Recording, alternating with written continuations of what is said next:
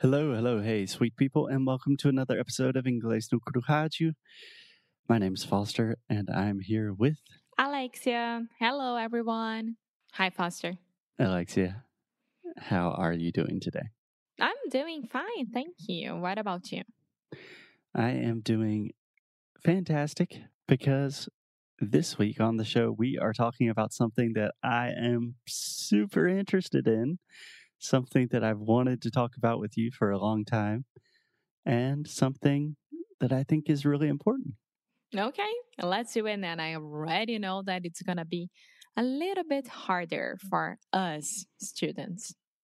Yes. So today we are talking about something that's a little bit, can be a little bit complicated. A lot of people will probably think, oh God, why are Alexia and Foster talking about this? But it's our show, so I don't care. We're doing it. okay, so Foster, you're very excited, and let me know why. Because this week we are going to talk about cognitive bias. I know that sounds scary, but first, do you understand? Have you heard those two words together before? Cognitive bias? Yes, of course. Okay. Not of So- course, but yes, I, I did. okay. So, cognitive has to do with cognition, the way we think, right? yeah. And do you understand the word bias? Mm-hmm. It can be like duplo. Mm, Okay, explain to me. what do you mean, duplo? Não é um duplo sentido, mas, mas assim, it- A bias. Hmm. how you understand the information that it's getting to you. Okay. So I just looked up a definition for bias because it is hard to explain. So, bias, according to the dictionary, prejudice in favor of or against one thing, one thing, person, or group compared with another, usually in a way that is considered unfair. Um, yeah, essentially, bias is just thinking in a way that is not totally rational. Does that make sense? Yes, but I already have a lot of questions. Okay, so let me read the definition of cognitive bias and then you can ask as many questions as you want. Okay? Okay. Okay, so a cognitive bias is a systematic error in thinking that occurs when people are processing or interpreting information in the world around them, and it affects the decisions and judgments that they make. So, cognitive bias is an error in the way that we think or the way we process information. Questions. I I don't know. Um like so we all have the cognitive bias, right? It depends on how we read or receive the information. And then each one of us will make maybe the same decision or a different decision, right? Yeah, yeah. Essentially, that's right. So there are a lot of different biases. And before we talk about that, in the singular form, we say bias. In the plural form, we say biases, cognitive biases. Okay. Cognitive biases. Perfect. So imagine this, Alexia. You want to think clearly, right? If you have information, you want to make the best possible decision in all areas of your life. Do you agree with that? Yes, I do. You don't want to make stupid decisions that don't make any sense. Of course. No one wants. Okay. So cognitive biases, these are the things that make you make such stupid decisions. Is that simple enough? Yeah. I'm just uh, already looking for who to blame, you know? Who's making me um, make poor decisions? Exactly. Exactly. that's, that's what I am right now, where, where I am right now. So I would probably reframe that a little bit. And you don't want to think, who is making me make poor decisions, but what is what is the process of that decision making? Why are you making those poor decisions? And that's how understanding cognitive biases will really, really help you. Mm-hmm. Okay. So, are we more or less clear on the general definition, the general idea of cognitive bias? Yeah, yeah, yeah. Okay. So, try to explain it to me in the most simple way. So, imagine you're talking to Bruna, who has never heard of cognitive bias. What is the most simple way you could explain it? It's a way that you understand that the information that you're receiving, and it makes you change or improve your judgment about something. Exactly. Yeah, I think that's pretty good. It's a way of understanding why we make bad decisions. Yeah. Okay, so I think it's easiest if we just start with one example. There are a lot of different examples of biases. We are just going to talk about some of the most important this week. But let's start with the anchor bias. Have you heard of this one? No. Okay, do you know what an anchor is? Uh huh. Ancora. Yeah, like if you're in a boat, this is what is keeping you from moving, right? Yeah, yeah, yeah, yeah. So the anchor bias states that we rely on the first information that we receive, and then we base all of our decisions thinking about that first information that we received. Does that make sense? Yes, because it's like, for example, it's like watching the news about coronavirus, for example, when they first gave us the information what was happening around the world, you're going to rely on that forever because it was the first thing that you heard and it's the first information that you got, even though can be wrong or right. Exactly. So that's a that's a really good example for for example, in at the very beginning of coronavirus, there were a lot of people saying that oh, this is just like influenza. This is essentially the flu. And I remember my dad just repeating that phrase at the beginning of the pandemic before it was really serious. He was just saying, oh, it's just like the flu. Like, we don't need to worry about it.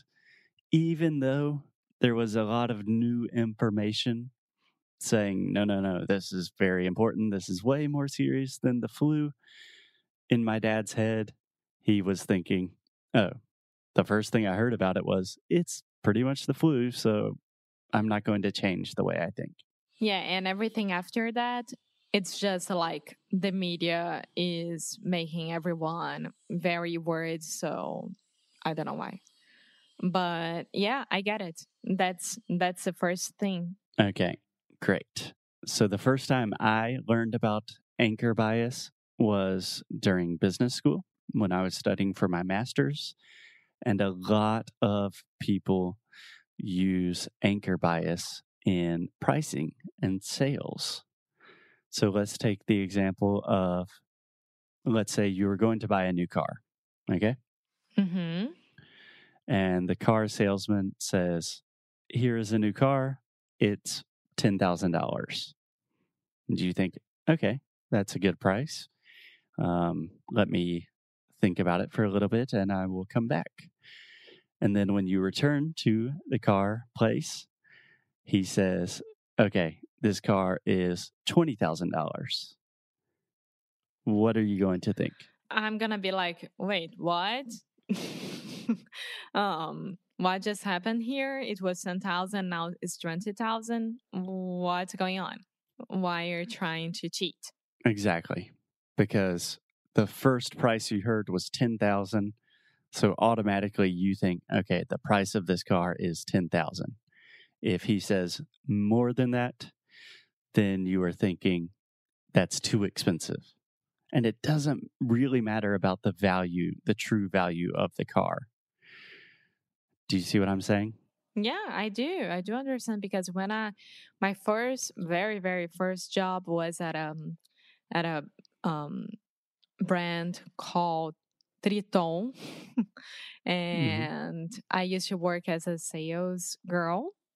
And it was during Christmas I think and right before Christmas so like 1 month before Christmas they used to hire all the prices of all the clothes. So They used to raise all the prices, yeah to raise. And then by the time that it it was everything on sale they used to low lower the prices. lower the prices to the actual prices and Yeah. they would say that it was on sale but it wasn't it was just like a way of doing it and i imagine that most of the brands they do that as well Of course.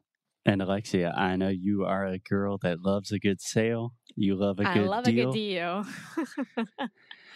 And I think that's cool. That's a cute thing, but it's a classic example of anchor bias. So let's yes say, what's a store that you like to go to? mango Okay, Mango, the clothing store. If they have a new shirt that you really like and you think that the shirt is normally like $50, but it's on a super sale and it's $20, what are you thinking? i'm thinking that's a great deal let's do it Exactly. But even if you had all of the information and I told you, okay, this shirt really cost $7, so you are paying way too much at $20, you still think, no, no, no, but it's on sale. It's a good deal. I'm gonna be pissed, but I can't buy directly from the the the, the fabrica, you know. I wish I could. That's my only way to buy it. Yeah. Okay. That's kind of a different story. what I'm saying is if the price is lower than you were expecting because you have this initial thought, okay, this is the price, now it's lower, automatically that seems like a good deal when in reality, nothing, the true value of that product has not changed. yeah. Yeah.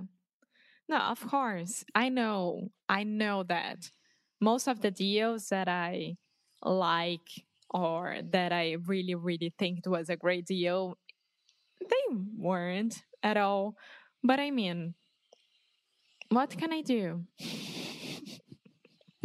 No, it, the anchor bias is a really, really difficult thing to think about. But a good way to approach it is if you are considering an idea or anything really, think about okay, why do I believe what do I believe about this? What was the first piece of information that I heard about this? And think about how that is affecting your decision making today. Does that help? Yeah. I'm thinking about all the deals that I that I did like this past 3 months and I'm like "Mm, yeah they got me there Yeah. An example that of anchor biases that happens to me all of the time is when I'm looking at something online. If you can buy something like in packs, mhm then I always do that. So, for example, when I was recently buying guitar strings online, and I think one pack of guitar strings is like $12, but I believe three packs was like $28. So, I'm saving, I don't know, like 30%, right? yeah In reality, I don't need three packs of guitar strings. In reality, I'm still paying too much for them. But because I think I'm getting a good deal, because the original thing I saw was $10, that's the anchor bias. Yeah, and another thing that I do as well, for example, when I am in the United States and I'm looking at my favorite um, stars online, like Anthropologie, um, they sell other brands, right? They it's not like their own brand, right? So Own. own There we go. Yeah. So I look at the brand that I like, and then I go to their website and I see how much it is on their website and not on Anthropologie Right. because it it's usually cheaper on their website because in don't Anthropologie gets twenty percent or fifteen percent. So they had to higher their prices They have to raise their prices. Oh my God, raise their prices on Anthropologie. So they get a little bit of money from that sale. sale. Exactly. So just to clarify, normally we say raise prices or lower prices. Yeah. But directly on their websites is cheaper. So that's what I do. And Yeah, I'm like, that you didn't get me. that is one good way to combat anchor bias is to have multiple points of information. Yeah. Okay. Cool. So are you excited to talk about more biases this week? Mm, well, I am, but I'm not at the same one at the same time because I'll see how dumb I am with a lot of things. It, maybe, but I would say that's a negativity bias because you're not dumb. You're just learning new things. I know. and we'll talk you. about negativity bias later. Okay. Okay. Thank you guys. Thank you, Alexia. We will be back in your ears tomorrow. Bye.